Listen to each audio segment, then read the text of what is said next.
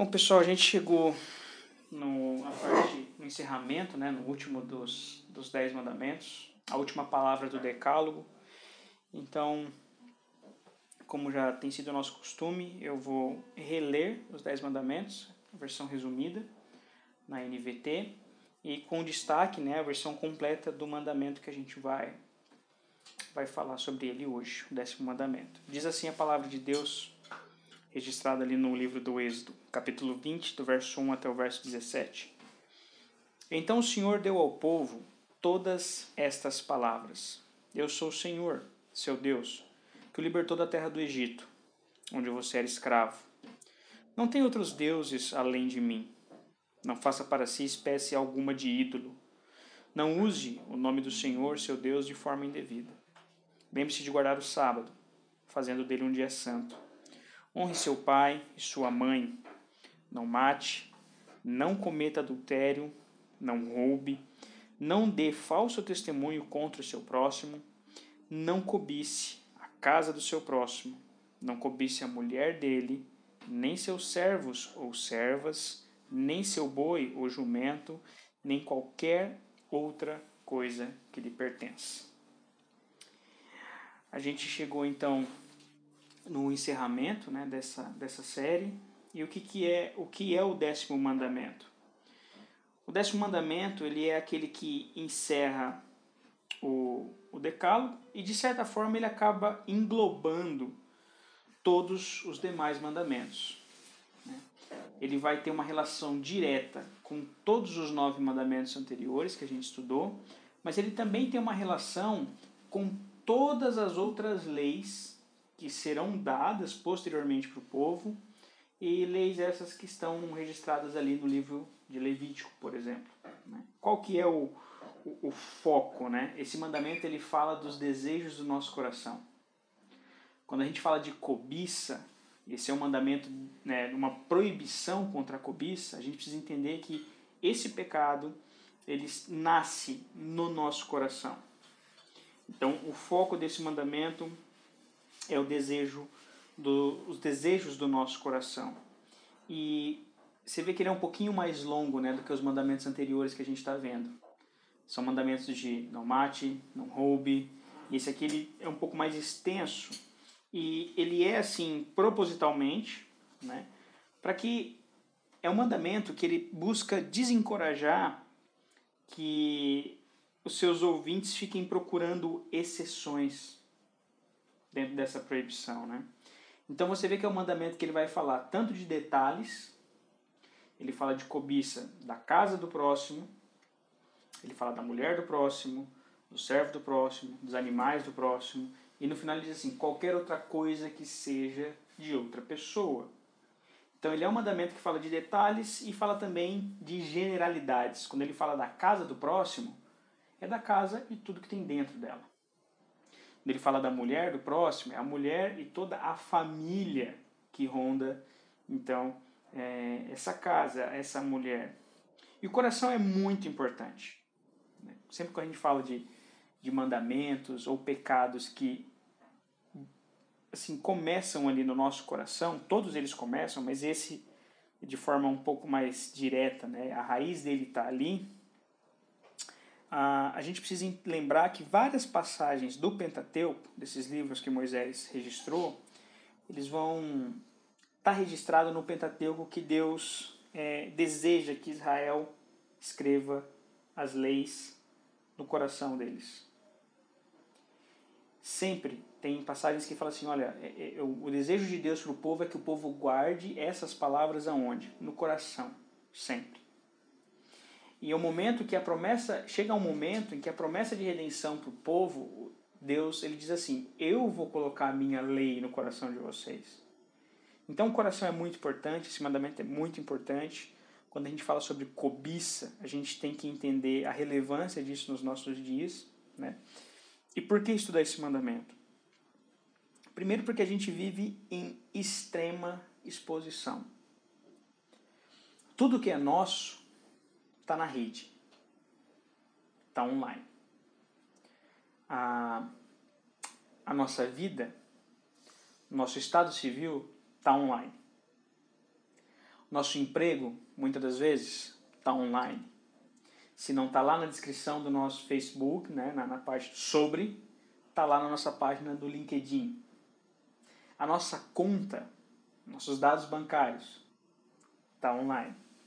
E muitas das vezes, a, nossos sonhos, nossas frustrações, nossos medos, por vezes nossa casa, nosso carro, nossa família, está tudo exposto, está tudo online. Hoje é quase que impossível você passar desapercebido né, nessa questão. E não somente o que é nosso está exposto, mas tudo que é dos outros também. Então a gente está vivendo esse período de extrema exposição. Sendo assim, como tudo de todo mundo está exposto, é inevitável acontecer o quê? Comparação. A gente está frequentemente olhando coisas que são dos outros, tá? a profissão dos outros, o carro dos outros, o dinheiro dos outros, a saúde dos outros, e a gente está, assim, é, é quase que automático que isso entre no nosso coração e comece a surgir esse exercício de comparação. Olha, eu não, eu não tenho tanto dinheiro assim, olha, eu não tenho esse carro, olha, eu não tenho esse hábito, olha, eu não tenho essa, essa atitude. E comparações sempre, né? Vou tirar o sempre. Geralmente, comparações, geralmente, elas levam às insatisfações. Quando você abre aí o seu celular e você se depara todos os dias com alguém mais bonito que você, com alguém mais forte que você, com alguém mais rico que você, com alguém mais feliz que você, alguém mais saudável que você, fala assim, poxa, né, minha vida tá uma tá uma beleza, né? Mas isso é, é quase que inevitável, porque a gente é bombardeado. Tá o tempo todo, né? Na nossa tela tá passando ali gente mais bonita, mais bem-sucedida, mais rica, mais saudável? Acho que é uma preocupação de gente velha, né? É, saudável. E a gente vai falando assim, poxa, eu não, eu não tenho isso, eu não sou assim, eu não tenho esse hábito e tudo mais, e aí você começa a ficar insatisfeito. E a insatisfação geralmente conduz à cobiça e também à inveja. É no momento que eu percebo que eu estou insatisfeito com a minha vida, com o meu emprego, com a minha família, com tudo, que eu começo então a dar lugar para esse desejo pecaminoso que é chamado de cobiça. É geralmente aqui também na insatisfação que começa a aparecer a inveja. E uma vez que a gente está descendo esses degraus, né? Extrema exposição, comparação, insatisfação, inveja e cobiça, o próximo degrau é morte. Cobiça e inveja, geralmente, são aquilo que vai nos arrastar para a morte. E como que a gente estuda esse mandamento hoje? Primeira coisa, a gente tem que entender a distinção dessas duas palavras, de cobiça e inveja. E foi muito legal que eu peguei o texto aqui, né, um pouco mais cedo, e perguntei para Carol, que é a única pessoa que eu tinha para testar, eu falei assim, por favor, você sabe me dizer qual é a diferença de cobiça e inveja? E ela respondeu de uma forma tão tão acertada que eu falei, mas ela leu esse texto, não é possível que ela leu e falou exatamente como está aqui. Eu fiquei muito surpreso, assim, porque na minha cabeça eu não tinha isso tão, tão esclarecido como ela me respondeu hoje. Né? E isso está aqui no, no nosso estudo. Vamos entender primeiro a diferença entre cobiça e inveja. O mandamento é que está falando para gente diretamente sobre cobiça. Só que cobiça e inveja são aqueles melhores amigos quase nunca se separam. Eles sempre estão ali meio que perto um do outro. Sempre onde um está, é provável que o outro estará também. Então, cobiça. Vamos definir cobiça. Esse mandamento está falando, não cobice as coisas do outro. Cobiça pode ser resumida como todo desejo ilícito que tem no nosso coração. Todo desejo que para a gente satisfazer necessariamente a gente vai precisar quebrar alguma lei de Deus. Então, resumindo, cobiça é isso. Todo desejo que para que a gente satisfaça esse desejo, a gente quebre, a gente desobedeça, a gente contrarie alguma ordem de Deus. Esse poderia ser um resumo da cobiça. inveja, por sua vez, ela pode ser definida como aquela tristeza, com aquela é, insatisfação, né? mas aquela tristeza, aquele pesar, em alguns casos até aquele ódio pela felicidade dos outros, pela prosperidade dos outros. E até uma coisa que a Carol comentou comigo que faz muito sentido, né? Vocês conhecem alguém que fala assim, nossa, que inveja boa. Nossa, eu tenho inveja boa, inveja branca, sei lá as expressões, né? Mas é, tem uma inveja boa de você. E geralmente quando a pessoa usa essa expressão, ela está mais se referindo à cobiça do que à inveja. Né? Porque ela está querendo dizer assim, olha, eu queria ter isso daí, eu queria conseguir isso, né? Isso que a pessoa está dizendo. Mas inveja é isso, é a pessoa se entristecer, a pessoa ficar ressentida, a pessoa ficar amargurada porque alguém está prosperando, alguém está feliz. E geralmente a inveja, ela na cabeça da pessoa, ela é aquela voz que diz assim: Poxa, essa pessoa está tendo essa oportunidade, essa pessoa está tá ganhando isso, nossa, eu, eu mereço muito mais do que ela. Né? Nossa, essa pessoa comprou uma casa nova, nossa, essa pessoa trocou de carro, nossa, essa pessoa é, foi promovida no, no, no serviço dela. Não, não, não faz sentido. E a pessoa vai ficar né, desse jeito. Frequentemente a gente usa essas duas palavras como sinônimos. Né? Como o exemplo que eu estava é, falando, geralmente a gente diz assim: aí ah, eu tô com uma inveja, nossa, eu tô com uma inveja do seu cabelo.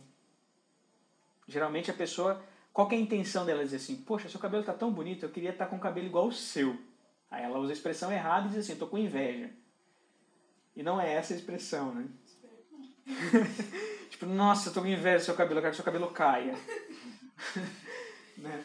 É, mas elas são utilizadas na, na, nossa cultura, no nosso cotidiano, quase como sinônimos, mas elas têm essas, essas nuances diferentes. Quem cobiça algo, cobiça porque provavelmente ficou triste, ficou irado, porque outra pessoa possui aquilo. Tá? Então elas estão quase sempre ali juntas. Mas vamos pedir ajuda dos universitários, né? Vamos voltar lá com o pessoal de Westminster para ver como que eles definiram essas coisas. Quais são o que, que é exigido de nós nesse mandamento e o que, que é proibido também da gente. Aí a Confissão de Fé de Westminster vai dizer assim que os deveres que são exigidos de nós, e eu gosto muito da escolha de palavra deles, que eles começam assim: o que, que é exigido de nós? Primeiro, pleno contentamento com a nossa disposição. Desculpa pleno contentamento com a nossa condição.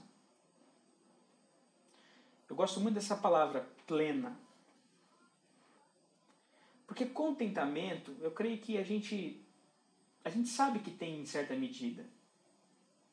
Né? Poxa, eu estou ok com aquilo que Deus me deu, eu estou ok onde Deus me colocou, eu estou ok com essa situação que eu estou vivendo. Mas podia melhorar podia ser diferente. E eles colocam aqui assim: pleno contentamento. Eu fiquei pensando qual que era talvez a melhor forma da gente traduzir isso para nossa linguagem hoje. E eu creio que seria mais ou menos assim. É entender assim, olha, eu sou grato a Deus por onde Ele me colocou, pelo que Ele me deu. E, assim, se ele abençoar mais do que isso, amém. Se ele deixar assim para sempre, amém também. Se ele de repente tirar um pouco disso, amém também. Então, eu penso que esse pleno contentamento poderia ser entendido dessa forma: olha, eu estou satisfeito com o que Deus me deu, sou grato a Ele por isso. Se Ele me abençoar mais, vou ficar feliz. Se Ele abençoar menos, eu vou continuar feliz do mesmo jeito que eu entendo que tudo isso vem dele. Um contentamento que não fosse pleno seria mais ou menos assim: olha, Deus, sou muito grato pelo que o Senhor me deu, mas né, eu vou continuar trabalhando aqui, eu acho que o Senhor tem que continuar trabalhando aí também para melhorar as coisas. É aquele contentamento meia-boca, né, é aquela, é aquela gratidão da galera da internet que eu, por vezes, assim, não entendo que é, nossa, gratidão por tudo, gratidão aqui, gratidão ali. Mas a pessoa, você convive com ela um pouquinho, você percebe que ela só reclama. Ela reclama do, do, do da unha que está encravada, ela reclama do chefe, ela reclama de tudo. Só que no final do dia ela posta uma foto bonita no, no Instagram dela e diz assim, gratidão. Né? Tipo, que contentamento bizarro é esse? Então, eles dizem assim, é exigido de nós pleno contentamento com a nossa condição e depois uma disposição caridosa da alma para com o nosso próximo. Vamos trazer à nossa memória qual é a definição de próximo que nós eh, tivemos no estudo passado. Próximo, todos aqueles que de alguma forma se encontram em necessidade. Então, o que é exigido de nós aqui também é essa disposição caridosa da nossa alma para com o nosso próximo, de modo que todos os nossos desejos e afetos relativos a esse próximo tendam para o seu bem e para promover esse bem. Poxa, aí começa a ficar complicado. Uma coisa é eu estar contente com aquilo que Deus me deu, eu estar satisfeito, e agora uma coisa um pouco mais difícil é eu ordenar os meus sentimentos, os meus afetos, para que eu use tudo isso que o Senhor me deu para fazer bem para o meu próximo. Bem para essa pessoa que está em necessidade. A coisa começa a ficar um pouquinho mais difícil, né? E eles definem os pecados proibidos nesse mandamento como o descontentamento, né? a gente pode chamar de insatisfação com o nosso estado. É proibido aqui também, olha aí o outro termo, né? a inveja, a tristeza pelo bem do nosso próximo. Juntamente é proibido com desejos e afetos desordenados por qualquer coisa que pertença a outra pessoa. Essa expressão eu gosto muito dela quando ela fala de desordenados, porque o Agostinho, né, o Santo Agostinho, Agostinho de Hipona, ele fala que nosso coração está uma bagunça. Ele fala, assim, parafraseando, né? Que tudo que provém dele, sejam os nossos melhores sentimentos, as nossas melhores intenções, estão bagunçados. O bom é que Agostinho sabe quem é que pode colocar ordem nessa bagunça. Né? Mas ele fala assim: o nosso coração ele está sempre inquieto. Sendo assim, tudo o que provém do nosso coração, as melhores coisas, as piores coisas, estão sempre desordenados, estão desorganizados. E isso só encontra é, descanso, só encontra organização, esse caos que tem dentro de nós, só encontra organização, ordem, descanso, quando Deus, através do seu Espírito, fala ao nosso coração. Então é interessante né, que ele diz assim: o que é proibido? Nossos desejos e afetos desordenados por qualquer coisa que não seja nossa e pertença a outra pessoa. A gente já imaginou né, uma escada, mas pensem no seguinte: pensem nos, nos degraus da nossa própria cova. Né? Eu creio que já é muito ruim a gente estar insatisfeito com a condição que Deus nos deu.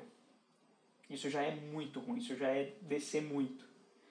Mas além de estar insatisfeito com a provisão divina, você ficar transtornado quando vê outra pessoa prosperando, você ficar, assim, sabe, com raiva, com ódio, só porque uma pessoa possui alguma coisa que você não possui.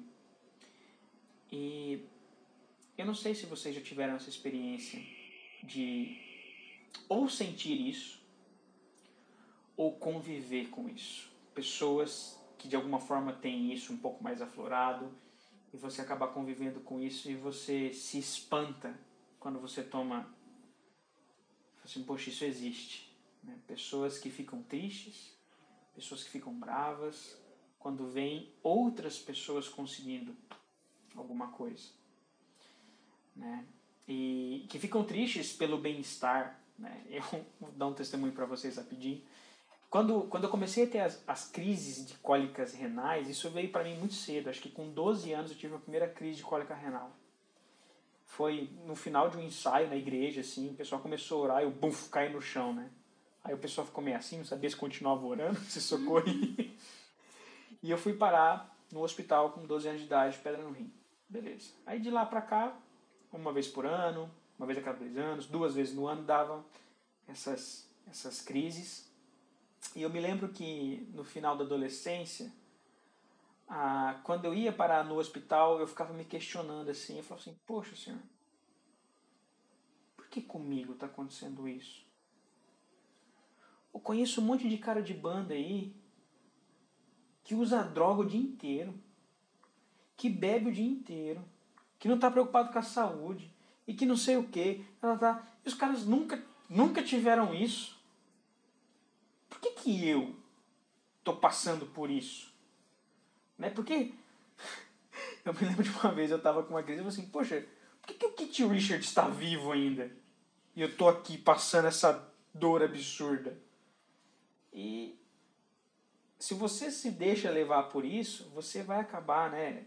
É um, é um rio que vai desembocar nesse mar de cobiça, de inveja, e você fica assim triste, você fica irado porque as pessoas estão se dando bem, os ímpios estão prosperando, e não a gente. Então é muito, é muito assim, descer esse degrau é. Tá insatisfeito, você desce. Dá insatisfação para essa raiva pelo que o outro tem é, é quase que um escorregador. É muito mais rápido, né? Um exemplo disso que o John Frame dá no livro dele, o um exemplo, né, para a gente entender o que ele está dizendo, ele diz assim: para algumas pessoas, por exemplo, na política, é adequado ajudar os mais pobres somente quando essa ajuda também prejudica os mais ricos. Tá né?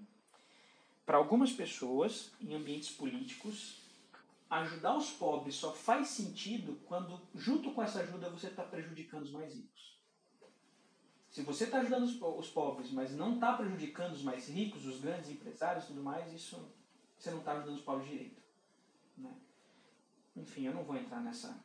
não quero me estender nisso aqui, mas provavelmente vocês conhecem pessoas que pensam dessa forma. Eu conheço. Pessoas que não, não adianta ajudar. Você tem que prejudicar. Né, o, os, mais, os grandes tubarões. Enfim, o nome disso é ressentimento. O nome disso é ressentimento.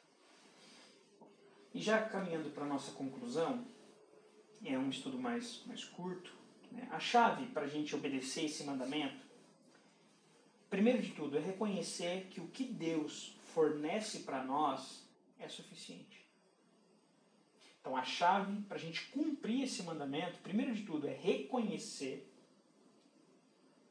aquilo que Deus nos dá e depois agradecer por todas as pequenas coisas. Agradecer de repente pela oportunidade que Ele nos dá durante a semana de pedir uma pizza. Agradecer de repente porque saiu o resultado de um exame, estava tudo certo, não deu alteração nenhuma. Agradecer de repente pelo um dia de trabalho cansativo, mas você chegou na sua casa e tem um chuveiro que esquenta. E você pode tomar aquele banho relaxante, gostoso e reconhecer que tudo isso, essa oportunidade de comer essa pizza, esse exame que deu certo, esse chuveiro, esse banho relaxante, foi Deus quem nos forneceu. E agradecer a Ele por essas coisas. Então é a primeira, primeira chave. Ah, lembrar que a Bíblia, a gente já falou sobre isso em outro mandamento, mas a Bíblia ela não condena todo e qualquer desejo de melhoria e de prosperidade. A Bíblia não diz que é errado querer coisas melhores. A Bíblia não, não diz que é errado desejar prosperidade, no sentido mais amplo da palavra prosperidade. Né? Mas a Bíblia condena então esse tipo especial de desejo, esse tipo é, de desejo que é chamado de cobiça. Desejo por alguma coisa que seja ilícita. Desejar algo de forma que aquilo para você conseguir, você vai ter que quebrar a lei de Deus. Dois exemplos assim para a gente entender. Não é pecado, por exemplo, eu vou na casa da Gabi e olho e falo assim, poxa Gabi, que planta bonita. quero uma dessa para minha casa também. O pecado é quando assim, poxa, será que ela vai reparar se eu levar essa planta embora? né? Parece absurdo isso que a gente está falando, mas existem pessoas que, que né, é, é, até, se eu não me engano, uma patologia chamada de cleptomania, né? Pessoas que vão e se admiram tanto com aquilo que ela dá um jeito de levar embora. Isso seria né, a, essa, esse desejo ilícito.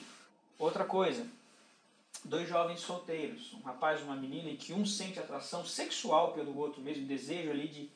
Isso é pecado em si? Não. Deus pode usar aquilo para unir os dois em, em casamento e fazer com que eles desfrutem. O pecado, o desejo ilícito seria: um não é solteiro. E um está querendo ter relacionamento com o outro sabe, essa bagunça, e um está querendo ter relacionamento com o outro fora do casamento, antes do casamento. Então, aí a gente consegue entender essas distinções. É, é interessante também a gente identificar o momento em que nossos desejos se tornam cobiça. Qual que é o momento em que esse desejo vira né, cobiça dentro do nosso coração? Aí a tradição teológica, ela, assim, os estudiosos, não vou dizer que todos, porque não dá para dizer isso, mas uma maioria considerável concorda que o desejo ele tem quatro estágios dentro do nosso coração.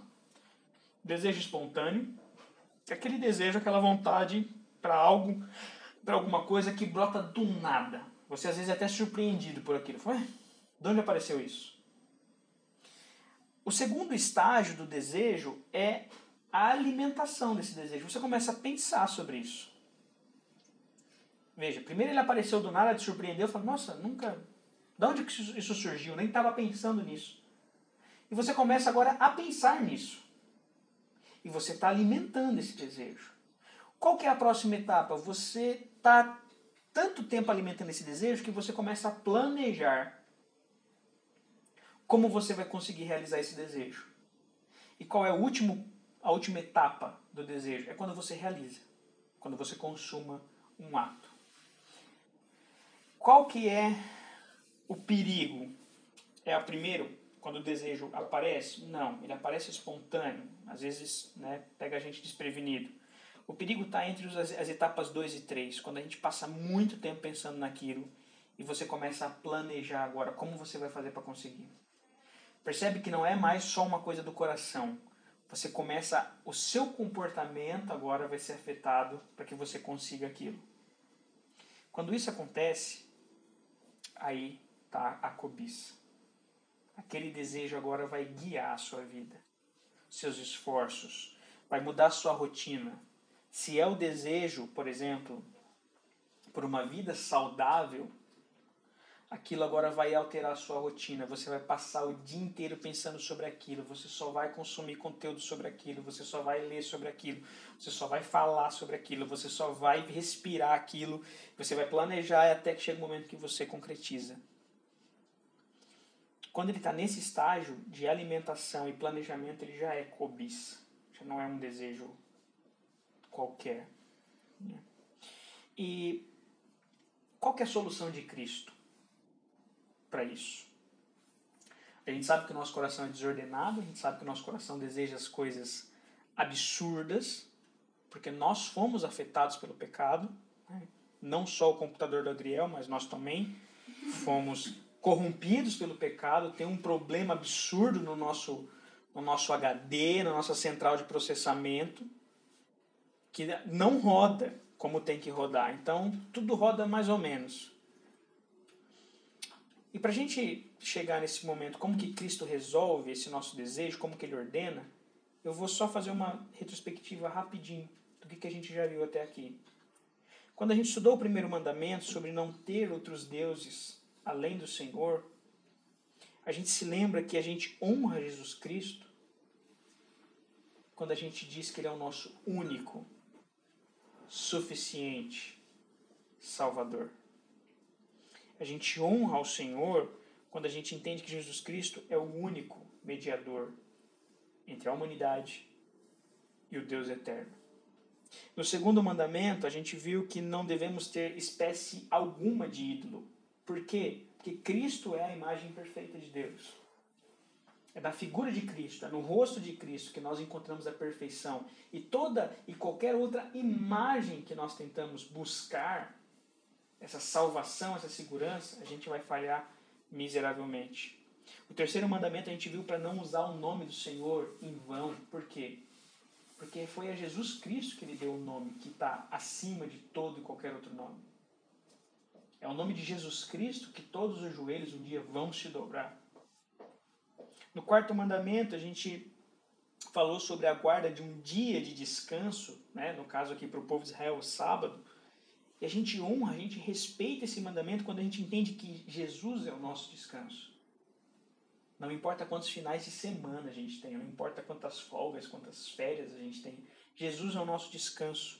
E que na presença dele a gente deixa todos os nossos afazeres para ficar com a melhor parte. O quinto mandamento, da honra do pai e da mãe, a gente lembra que é Jesus quem nos restaura a família de Deus. Por quê? Porque ele se submeteu completamente, ele obedeceu completamente à vontade do Pai. Quando ele vem para esse mundo como servo e se entrega e morre na cruz por nós. No sexto mandamento, o mandamento contra o assassinato, contra o homicídio, a gente honra esse mandamento quando a gente entende que Jesus ele é o Senhor da vida. Não só é o Senhor da vida, como Ele é a nossa própria vida. É, é, é única e exclusivamente porque Ele entregou a vida dele é que nós podemos viver hoje. O sétimo mandamento sobre o adultério, a gente honra esse mandamento lembrando que nós somos infiéis, mas Jesus é o noivo fiel. Jesus é o noivo que se entregou, que morreu pela sua noiva quando a gente fala do oitavo mandamento, sobre não roubar, a gente lembra que é Jesus quem é a nossa herança, nosso tesouro. É por esse motivo que a gente não tem necessidade nenhuma de pensar em roubar, porque ele provê tudo, tudo que nós precisamos. No nono mandamento, semana passada, a gente falou sobre o falso testemunho e a gente lembra que Jesus é a verdade de Deus a única verdade de Deus. E a gente não pode, a gente não deve se acovardar disso. De lembrar várias e várias vezes, de responder quando nos perguntam: olha, você de fato acredita que Jesus é o único caminho, é a única forma? Sim, eu acredito que Cristo é a verdade de Deus. Fora de Cristo, tudo é meia verdade, tudo é mentira e não existe meia ponte. Meia ponte não faz a travessia de ninguém. E no décimo mandamento, então, a gente não cobiça, a gente não deve cobiçar, porque Jesus ele é a nossa suficiência. Jesus ele satisfaz todas as nossas necessidades.